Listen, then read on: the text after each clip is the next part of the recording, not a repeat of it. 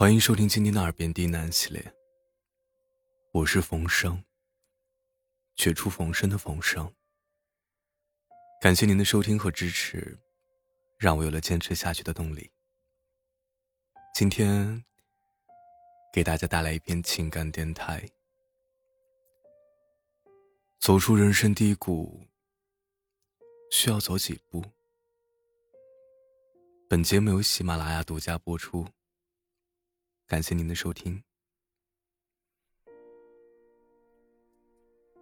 知乎上有这样一组问答：问如何走出人生低谷？答：多走几步。对于已经走出低谷的人而言，这样的回答很经典，有点大道至简的意味。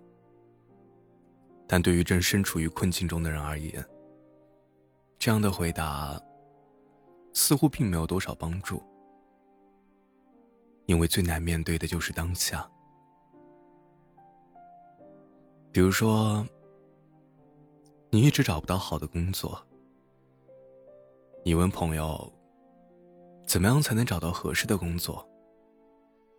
朋友却安慰你说：“啊，坚持住。”再多找找。可是你明明找了那么久都没有成功，所以才有了当下的痛苦。所谓的再多找找，究竟什么时候是尽头？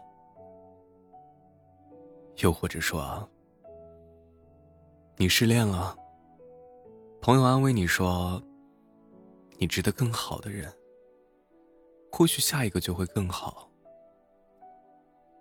但是，相比对于下一个，你是不是更想抓住当下爱着的这一个？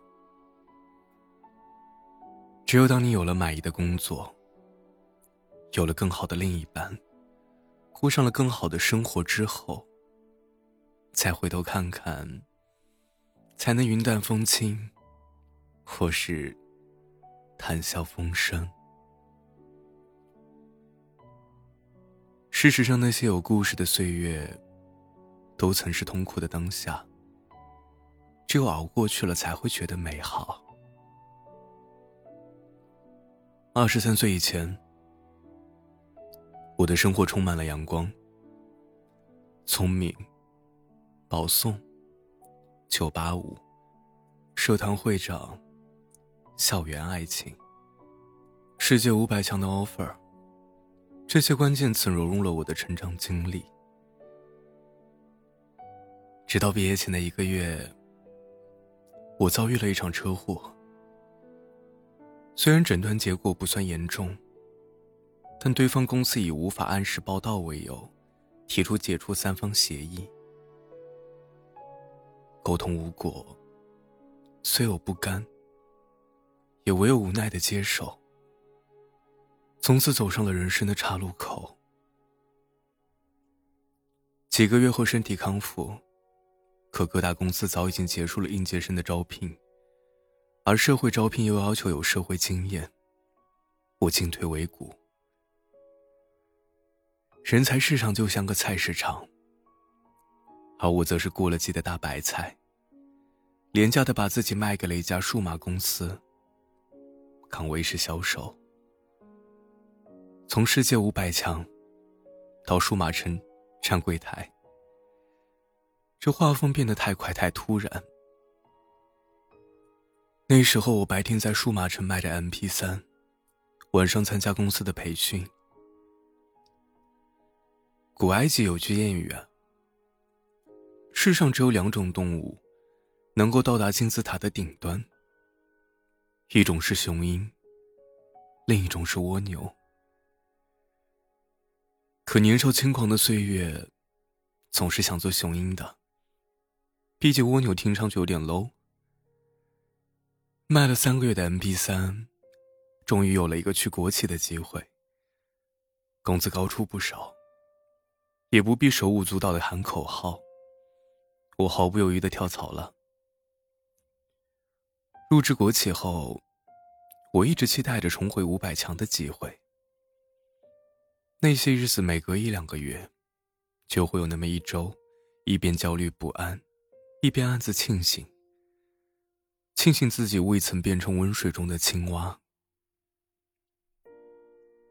二零一二年初，有了一次晋升的机会，希望特别大。想我多年的等待，终于也能守得云开，见月明了。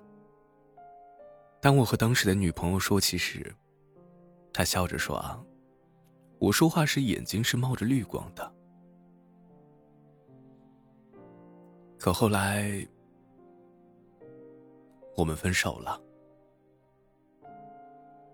一段五年的感情就这样结束了。曾经想象过的美好未来轰然倒塌。分手三天后，领导告诉我，那个晋升的名额被公司砍掉了。感情没了，事业没了。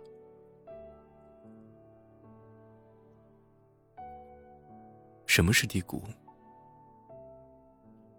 对于不同的人而言，会有不同的标准。